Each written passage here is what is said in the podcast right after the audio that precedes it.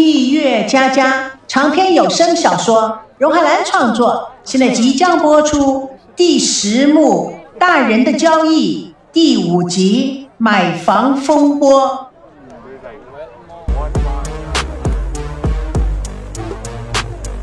赵刚与王瑶坐在公交车里，看着窗外尘土飞扬。赵刚看了一眼妻子，闭上了眼睛，在银行的景象强烈的闪闪而出。他被礼貌地请入优雅精致的接待室里，一杯上好的咖啡立刻端了上来。赵刚心里蛮别扭的，心想：这真是一个金钱万能的世界，有钱人就受到如此的礼遇。经理笑眯眯地坐在对面，看着神情紧张的赵刚：“，您先喝杯咖啡，我已经叫他们去查了。”工作人员进入，行个礼，不紧不慢地说：“赵先生。”两分钟前，两百万现金已经打入您的账户中了。两百万？怎么会是两百万？应该是一百八十万。经理看了看文件，龙正集团就是打了两百万的。赵刚苦笑的点点头：“哦，知道了，谢谢。”经理以及两个工作人员一直将赵刚送到了银行门口，哈着腰看着赵刚离开。赵刚吁了口气。走在马路上，打电话给孙振。孙，呃，孙，他真的不知道应该如何称呼他。孙振声音充满了笑意：“收到了，哈哈，好极了。不要忘了啊，今天下午我们要见面谈婚礼的事。好了，下午见啊。你打了两百万。”他话还没说完，孙振已经挂断了。赵刚摇摇头，紧张的看着手机，鼓起勇气拨了电话。喂，老伴，哎，告诉你一个特大的消息，那只股票升了。王瑶接着电话，一脸兴奋：“啊，真的？不可能吧？这么快？哎，那你抛了没有？当然抛了。这回咱们不但没有赔，还小赚了点呢。老天呐，真有眼呐！那太好了，把钱全部取出来，马上给儿子买房子。行，我听你的。”今天可是最后一次哦，以后要金盆洗手，不许再炒股了。我听你的啊，是我，我马上就回家。王瑶含着眼泪对赵保国和田心雨说：“爸妈，股市反弹了，赵刚的股票升了。”爷爷奶奶高兴的不得了，真的，真的，哎呀，太好了！赵刚还记得自己握着手机站在街口。突然觉得心酸，当街就泪流满面。我这是做对呢，还是做错了呢？赵刚和王瑶满头大汗，气喘吁吁的来到新楼群下，仰望着一栋栋的新楼。王瑶边说边擦汗：“这都快到七环了，你看看周围全是庄稼地，将来上班怎么办呢？”赵刚回想到在银行里，经理几乎是谄媚的笑容，真是两个不同的世界。他真心的从心而发的唏嘘。王瑶看着他愣在那儿。哎，我问你啊，将来希儿怎么上班呢？开车呗，这儿离咱们家也太远。我们想看看儿子，还不得要坐长途汽车啊？赵刚有一搭无一搭的说。过几年这个地方啊就要通地铁了。放心，再说了，五环内你买得起吗？都是两三万一平米，一个小户型都要两百多万，这儿才一万多一点，就可以买一套三居了。我想孙娜不会乐意住在这儿的，她爸爸是房地产大亨，会让女儿住到这么偏僻、交通不方便的地方来吗？所以我说呀，孙正要我们在他那里买栋楼，他给我们特别的价钱。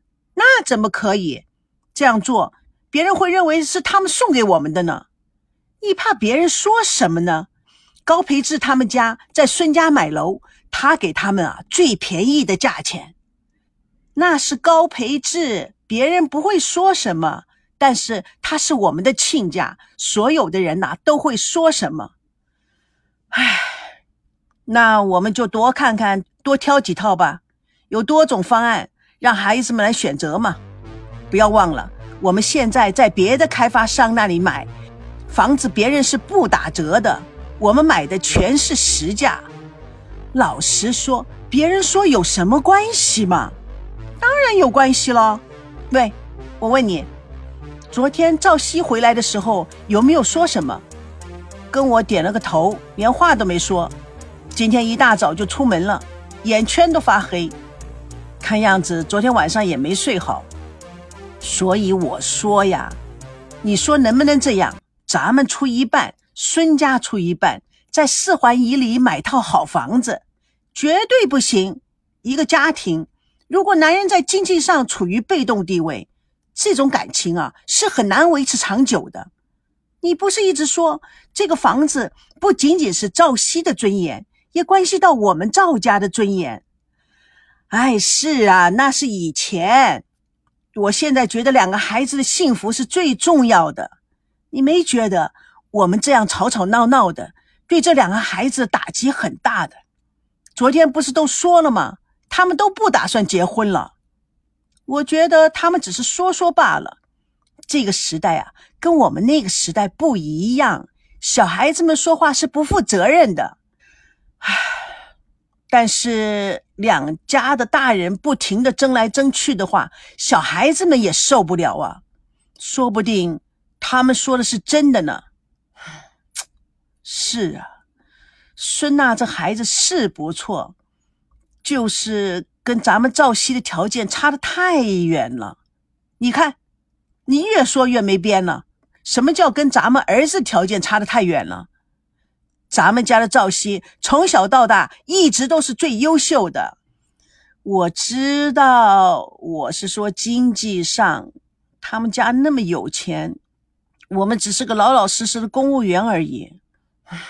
我担心这两个孩子啊，以后问题更多，而且担心什么？这不都登记了吗？什么事都往前看。只要他们小两口互相恩爱，我们受点委屈又算什么？王瑶突然大声叫了起来：“哟，我都忘了，我们要买的房子都是毛坯房啊！这等装修好了，要等到什么时候啊？还有，你不要忘记，还要把钱省下来装修啊！”一套豪华复式结构的 apartment，孙正带着叶枫到处参观。怎么样？这一套房子是我在当初设计的时候特别设计的，就是为了那儿结婚用的。你看看，客厅中间挑高的，同时你看外面阳台了没有？阳台就有两百多平米。你再看下面就是高尔夫球场，我还特别在阳台上做了一个游泳池啊，就在那儿，这样我们就不担心了。哦，同时啊，在这一层的下面，就是我们的一套了，大小是一样的，但是没有挑高楼层了。但是我想，假如我们愿意跟他们多住几天，我们就住在这儿。叶枫原本兴奋的到处打量着，一听孙振的话，不禁皱起了眉头。你说这是赵熙娜娜结婚的新房？是啊，全算在一起，五百八十多平米。不算公摊以及阳台的面积，够住了。就是将来有了五六七八个孩子都没问题。哎，你说的是我们女儿，又不是母猪，这不是我们在没有结婚以前说的吗？叶枫不由得真心的笑了。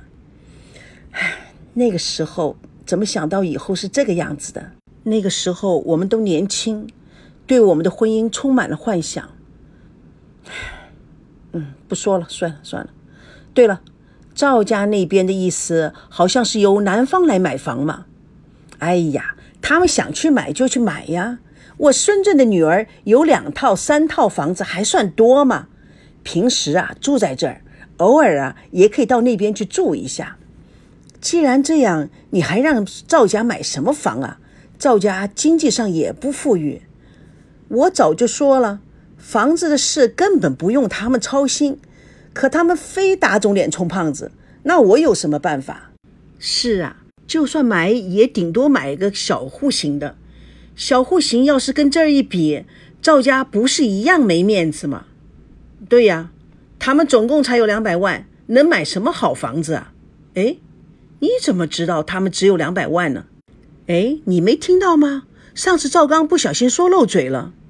是啊，我怎么没听到？哎呀，这些都不重要的。但是啊，他们家的人呐都倔得要命，跟他们说什么他们都不听。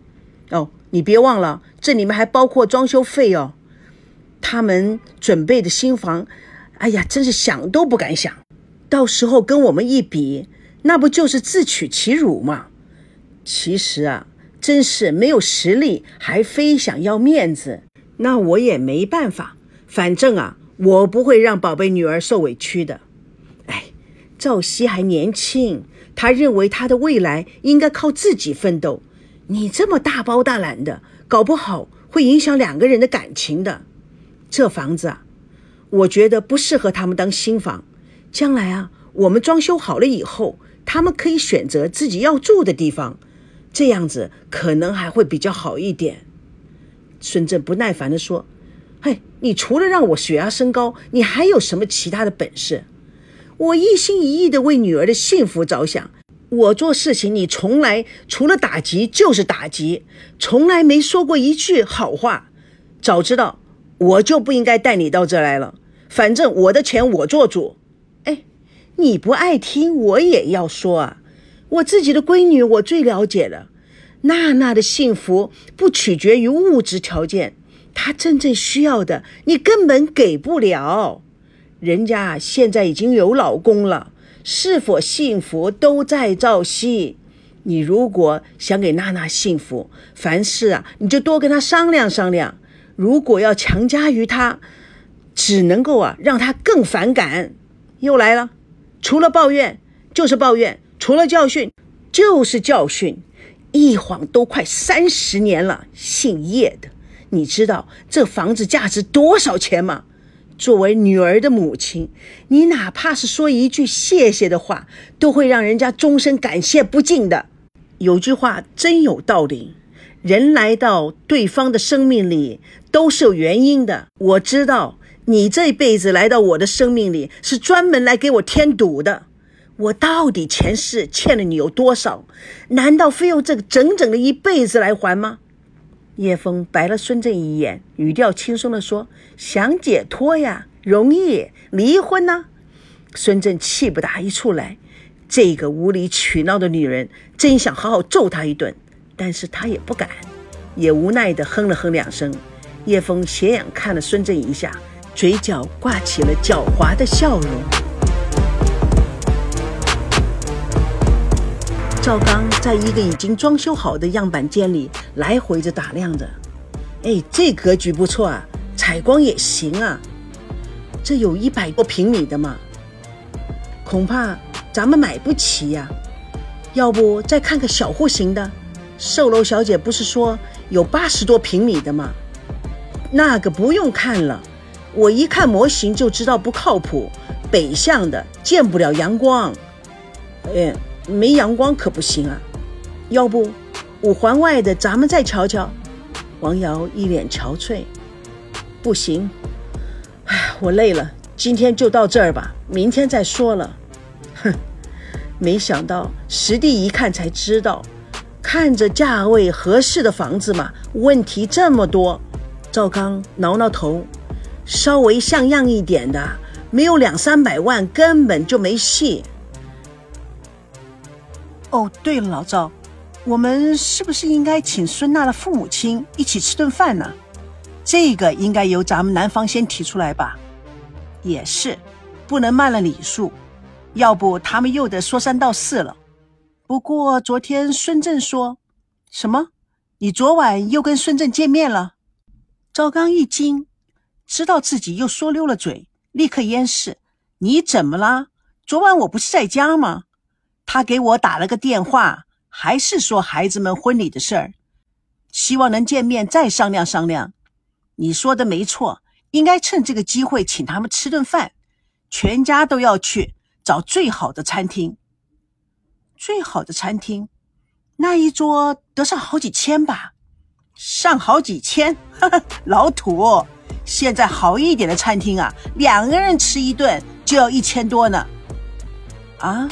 赵刚逃难似的看了太太一眼，坚决地说：“哎呀，你甭管了，我来安排吧。”